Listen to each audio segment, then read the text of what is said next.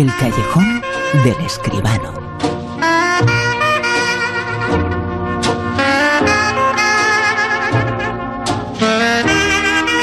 Como siempre, con José Manuel Escribano. Muy buenas, ¿qué tal, José Manuel? Buenas noches, buenas noches, Bruno, ¿qué tal? Y vamos a hablar ahora de una película que es una de las películas eh, del año, muy esperada. El Sí, sí, FBI sí. está detrás de todo lo que se comente. Por eh, violenta, por eh, terrible.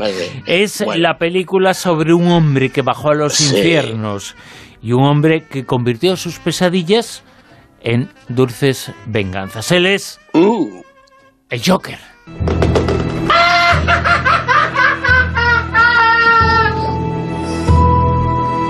Esta es la última vez que te veo. No escucha, ¿verdad? Me hace las mismas preguntas cada semana. ¿Qué tal el trabajo? ¿Has tenido pensamientos negativos?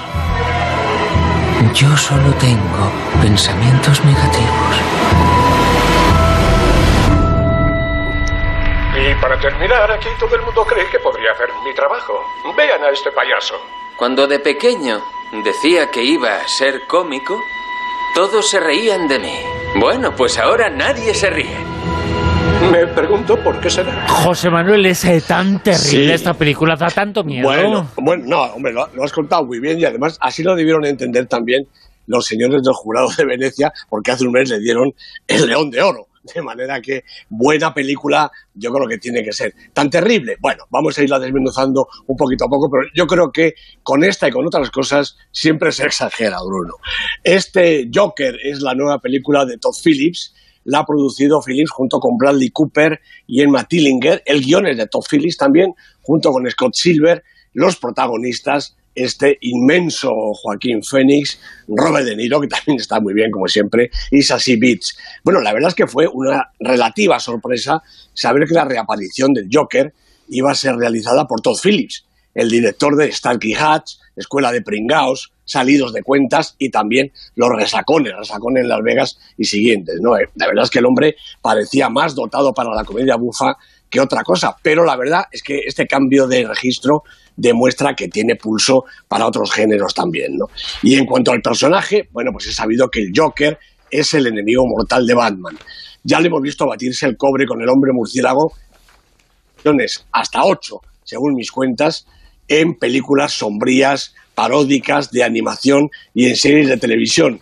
Bueno, bajo esas capas de maquillaje y la sonrisa rota han estado Jack Nicholson, Heath Ledger, para muchos el, mejor eh, Joker, y Jared Leto, en- entre otros. Y ahora toma el relevo Joaquín Phoenix, un actor descomunal al que le viene el personaje como anillo al dedo. Bueno, esta versión es quizá no sé si la más eh, bruta, pero desde luego la más realista y también la más honda, la verdad. Bucea en la raíz del individuo. Bueno, un pobre hombre con cierta disfunción mental y aquejado además de un síndrome nervioso que le hace estallar en carcajadas ante la menor perturbación. Se gana la vida haciendo de payaso, publicitario, familiar y hasta terapéutico, lo que le dejan. La verdad es que no le va muy bien. Gotham es una ciudad inhóspita y cruel y sus calles están llenas de pandilleros peligrosos y delincuentes de traje y corbata, más letales todavía.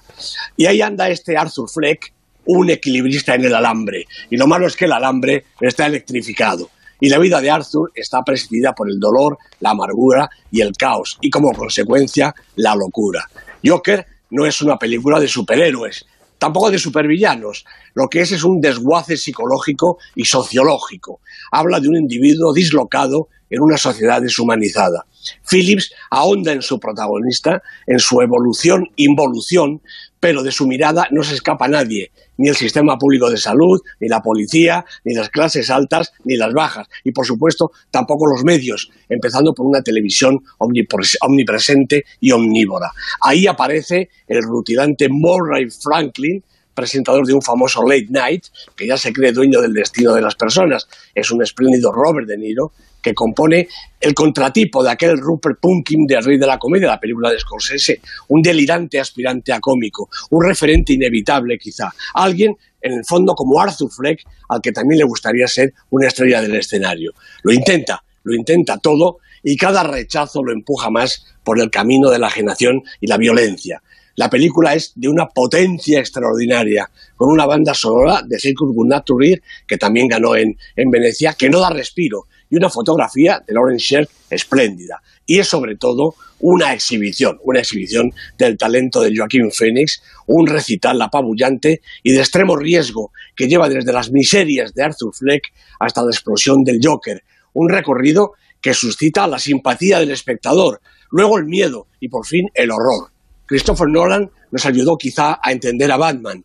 Todd Phillips nos ha contado la vida del Joker, yo creo que todavía más apasionante nos ha recordado, o me ha recordado en cierto modo lo que ha dicho el FBI que va a perseguir a todo lo que tenga que ver con esta película, los eh, comentarios. A viejos tiempos, ¿eh? Parece que resucitan. O que nos han eh, ido en realidad. Bruno, estamos en los viejos tiempos, de eso no cabe ninguna duda. Como tú dices, yo creo que no se han ido. Estaban ahí agazapados porque, bueno, quizá de otra manera se les ha sujetado, ¿no? Pero la mínima mm, exhiben su colmillo. La película no puede ser perseguida por el FBI ni por nada. Es una obra de arte, es una, seguramente una obra maestra y es una película que tiene violencia, que tiene locura, que tiene crítica social y humana, pero sobre todo es una película, es cine tiene 100% y eso, ¿cómo lo va a perseguir el FBI, Bruno? ¿En qué mundo estamos? Desde luego que sí, ha llamado mucho la atención, me ha llamado mucho la atención el hecho de que los eh, comentarios, eh, parece que pones eh, Joker y tienes que sentirte culpable, estás haciendo algo malo, ¿no? Efectivamente. No, es que además el personaje está graduado de tal manera que tú al comienzo de la película lo ves y sientes cierta compasión, cierta empatía con él, porque es un pobre hombre en definitiva. La evolución del personaje hasta convertirse en ese Joker en medio del vandalismo en las calles de Gotham es lo que realmente perturba, pero en definitiva también eso eh, expulsa la simpatía del espectador. No hay que preocuparse mucho por la moralidad de la película. Lo que hay que preocuparse mucho ante los datos eh, morales también, o no, lo vamos a saber ahora, de el cine el año pasado. Las taquillas, el dinero, ha ganado Disney. Pues sí, hombre, los datos son un poco preocupantes, sobre todo porque lo que tenemos entre enero y septiembre, que son los datos que están actualizados, es que el cine español ha recaudado 51 millones de euros, que es un 21% menos que el mismo periodo del año pasado. El cine español ha caído en una quinta parte. Lo contrario que la taquilla general, que es todavía peor, ¿no? que subió un 5,3% hasta superar los 408 millones de euros, casi 21 más que en 2018. También ha habido, claro, un aumento de espectadores, hasta 69 millones de entradas vendidas, que son 4 millones y medio más que en esos meses de 2018. Estamos hablando de los ocho primeros meses del año. Y como tú dices, el beneficiario de todo esto pues es Disney. Bueno, recordemos que el imperio Disney ya se compró, ya se quedó con Pixar, con Marvel, con Lucasfilm y a finales del año pasado, del 17, con Fox. Bueno, pues en los ocho primeros meses de este año, que es el periodo del que hablamos, Disney ha colocado seis películas entre las diez primeras. Cinco las primeras son de Disney. Títulos que han recaudado casi 123 millones de euros, un 30% de cuota de pantalla, Bruno. Disney ha, duplicado de sobra la cuota del cine español. Bueno, las películas son El Rey León, Vengadores Endgame, Aladdin, Toy Story 4 y Dumbo. Van entre los 34 y los 14 millones de euros de recaudación y algunas de ellas, como Toy Story 4, no ha terminado todavía. En las 10 primeras solo había, además de las 6 de Disney, 3 de Sony y una de One.